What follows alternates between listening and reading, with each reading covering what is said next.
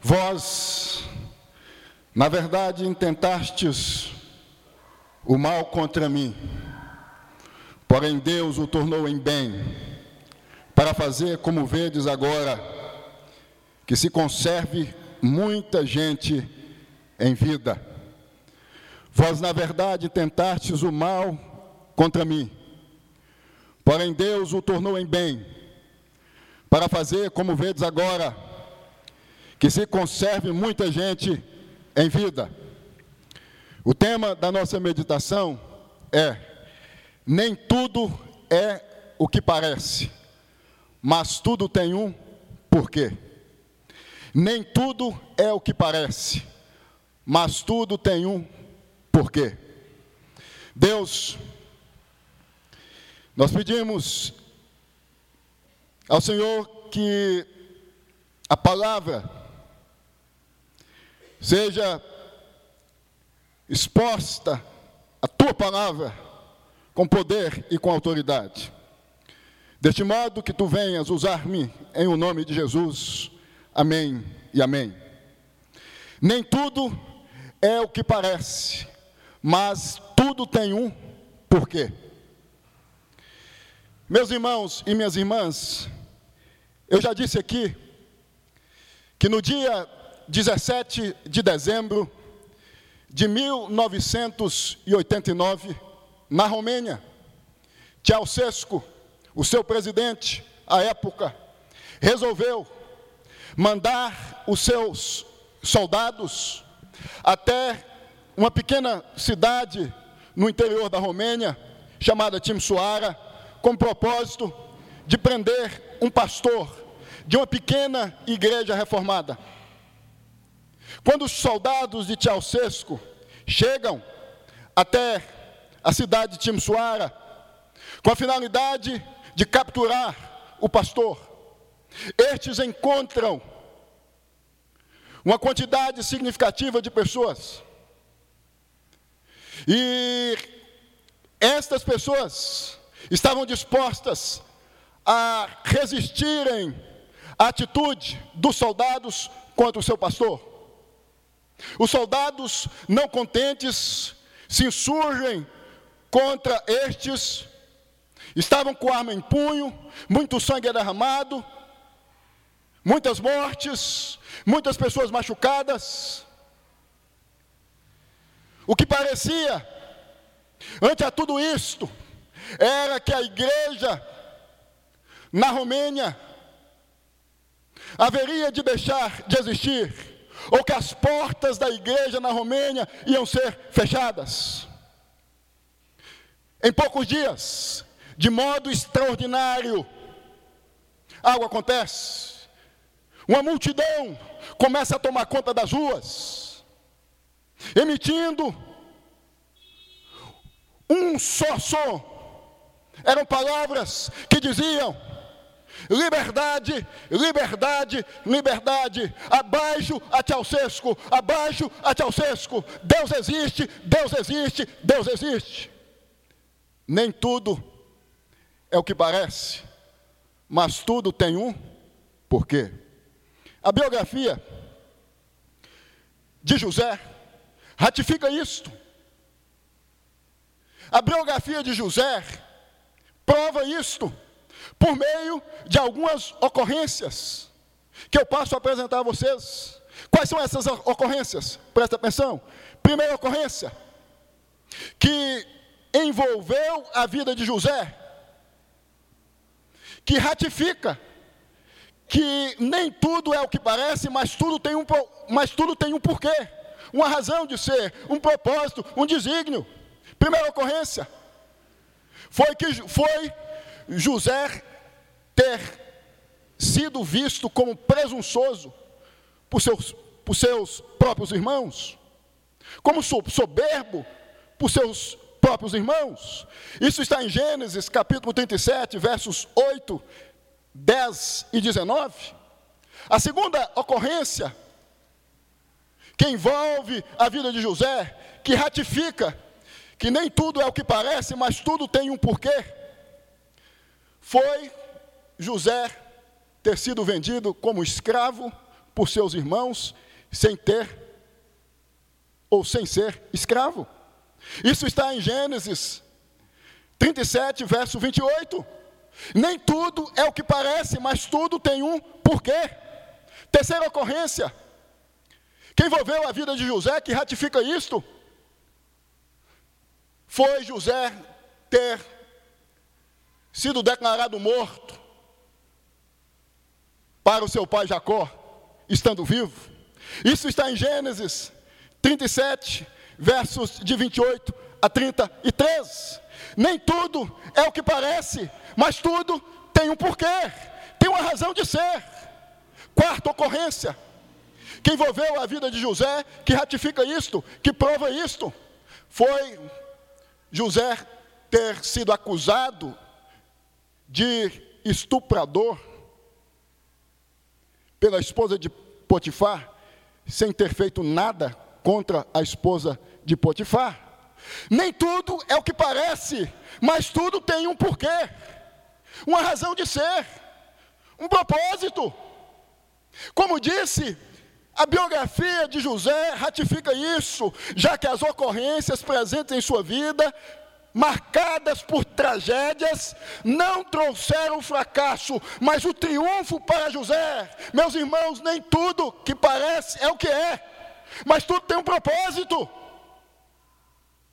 Deus permitiu que as tragédias mencionadas há pouco passassem a envolver a vida de José, não com o propósito de indicar o fracasso na vida de José, não com o propósito de desbancar José, não com o propósito de envergonhar José. Não, não, não. Mas com o propósito de erguer José, de dar vitória a José. Porque nem tudo é o que parece, mas tudo tem um porquê. Considerando isso, podemos extrair algumas lições implícitas no texto de Gênesis, capítulo 50, verso 20. Aqui nós temos algumas lições implícitas que nós podemos considerar. Presta atenção. Primeira lição é que Deus transforma o veneno produzido pelos maus em remédio para os seus servos e servas, para o seu povo. Deus transforma o veneno produzido pelos maus em remédio para o seu povo, para os seus servos, para as suas servas. O verso 20 destaca que Deus tornou o mal em bem.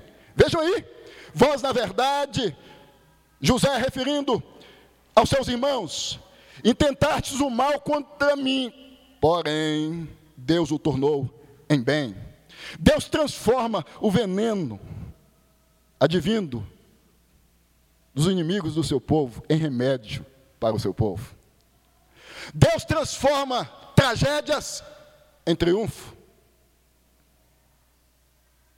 O nosso triunfo vem de uma tragédia. A morte de Jesus na cruz do Calvário foi uma tragédia. A ressurreição foi o triunfo. Portanto, nós podemos dizer que se não houvesse morte e tragédia, não teria tido o triunfo ou a ressurreição.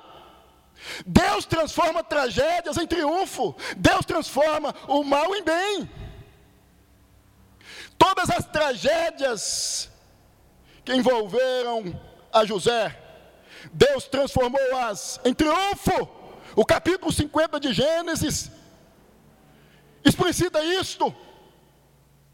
Tudo quanto ocorreu com José de ruim, de tragédia, de negativo, que promoveu, obviamente, dor em, Joé, dor em José, isso é indiscutível. Tinha um propósito, não fazer com que José viesse a fracassar, mas com, fazer com que Joé, José viesse a se tornar vitorioso.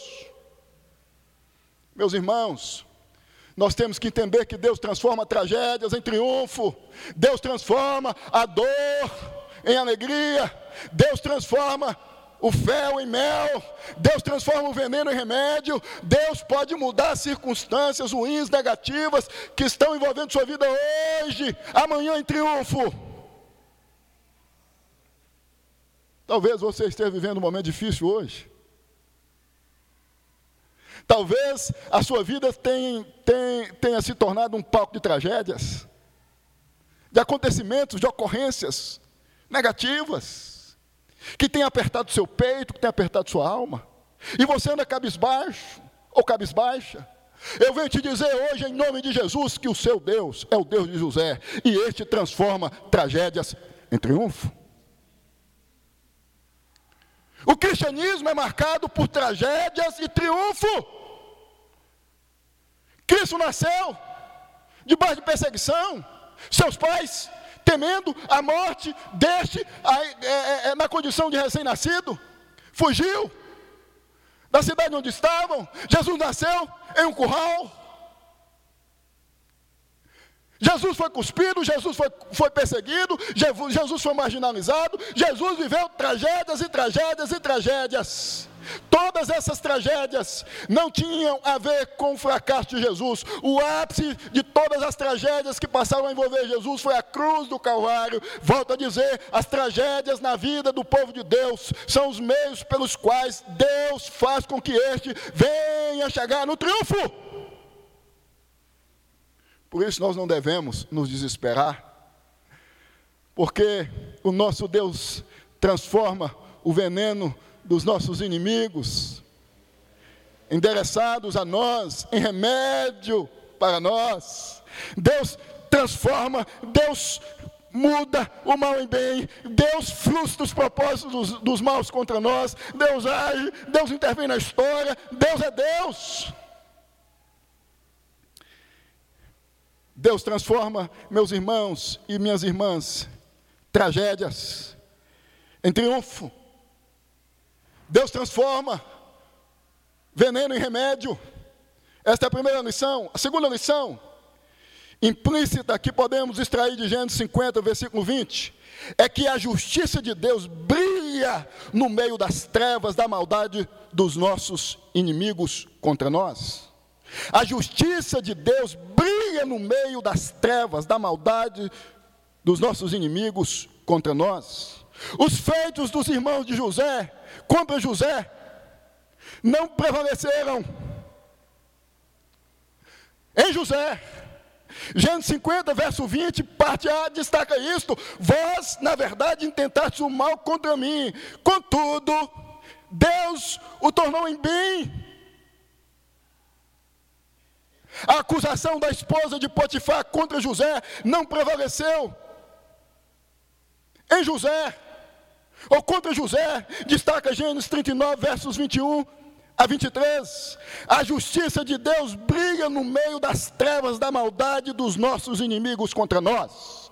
O texto lá de Gênesis 39, 21 a 23 ressalta que Deus prosperava tudo quanto José fazia dentro da prisão. Os intentos de, dos irmãos de José contra José não prevaleceram em José. A acusação da esposa de Potifar contra José também não. Sabem por quê? Porque Deus, meus irmãos, Deus, meus irmãos, ou a justiça de Deus brilha no meio das trevas da maldade dos nossos inimigos contra nós. Deus frustra, volta a dizer, os propósitos dos maus contra nós. Do alto, Deus intervém na história com o propósito de fazer com que os nossos inimigos sejam frustrados. A justiça de Deus, a justiça de Deus brilha, brilha. Quantas vezes nós somos vítimas de pessoas más, acusações, sofismas, pessoas que se insurgem com o intuito de manchar nossa reputação, de nos jogar no chão, de nos incriminar, de fazer com que venhamos a, a ser crucificados publicamente, socialmente, de perdermos a nossa credibilidade. Foi o que aconteceu com José. Em um momento da sua vida, mas o Deus de José é justo, o seu Deus é justo. A justiça de Deus brilha no meio das trevas, da maldade dos nossos inimigos. Nós temos que confiar em Deus e não nos homens. José não ficou preocupado em mostrar que estava certo, que estava com a verdade. José não depositou sua confiança na justiça dos homens. José não depositou a sua fé nos homens. José depositou sua fé em todos os momentos em Deus, porque a justiça de Deus brilha nas trevas das maldades dos nossos inimigos contra nós.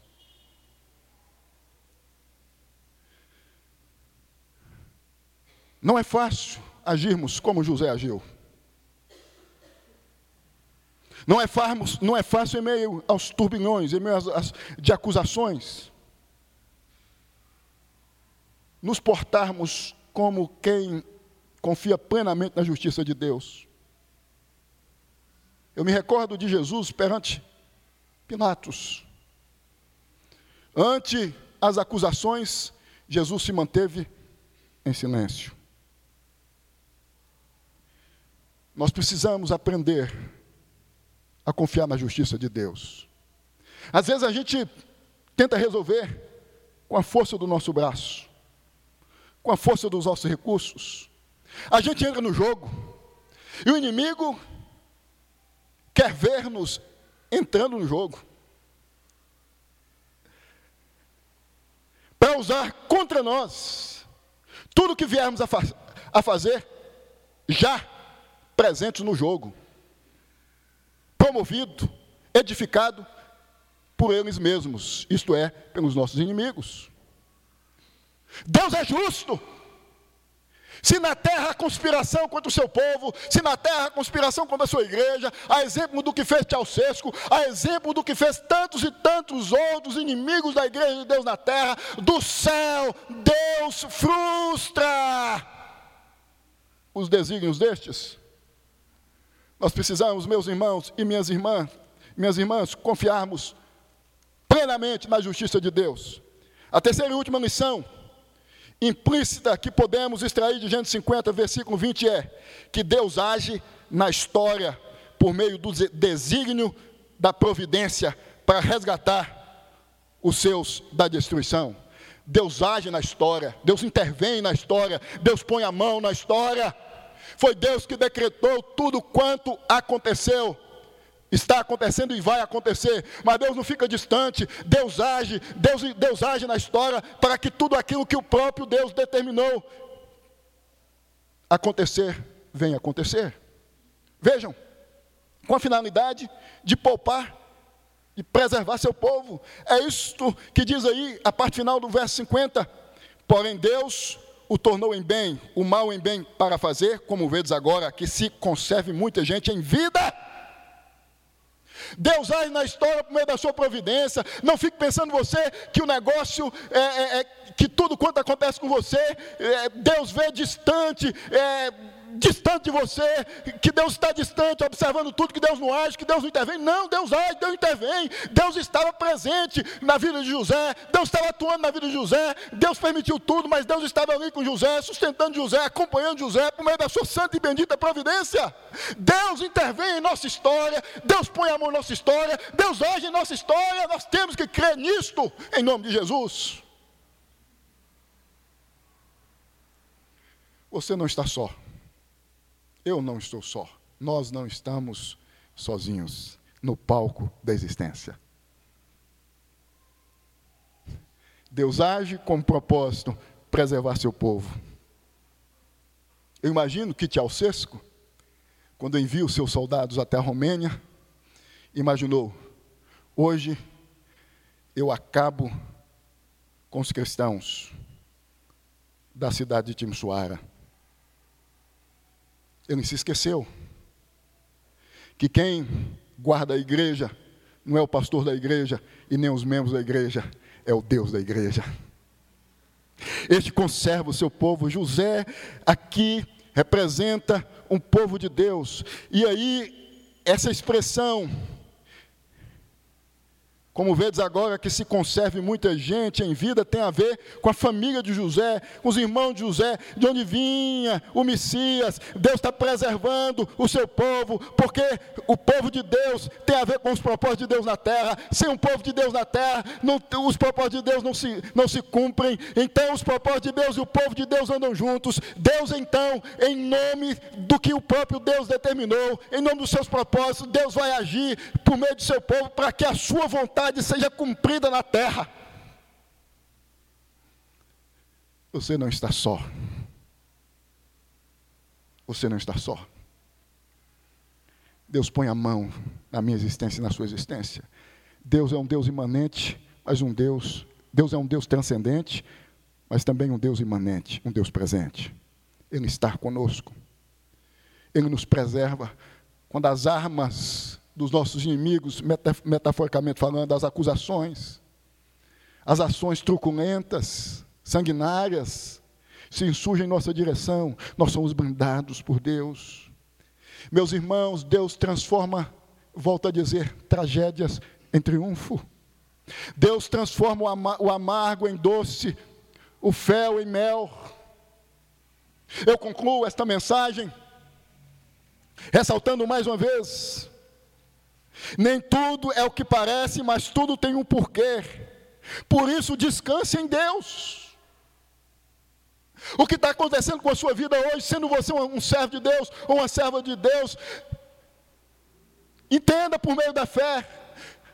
Não tem a ver com o seu fracasso não tem a ver com sua, com sua derrocada, não tem a ver com, com, com, com uma coisa ruim para você. Segundo a palavra de Deus, tem a ver com o seu crescimento. Se você é de Deus, se você pertence a Deus, Deus vai te poupar, Deus vai preservar a sua vida, Deus é fiel, Deus é justo, Deus te guarda, Deus está com você, e assim Deus vai fazer como fez com José, como fez com tantos outros, no curso da história da igreja na terra. Descanse em Deus. Tranquilize o seu coração em Deus. Deus transforma tragédias em triunfo. Põe-se de pé.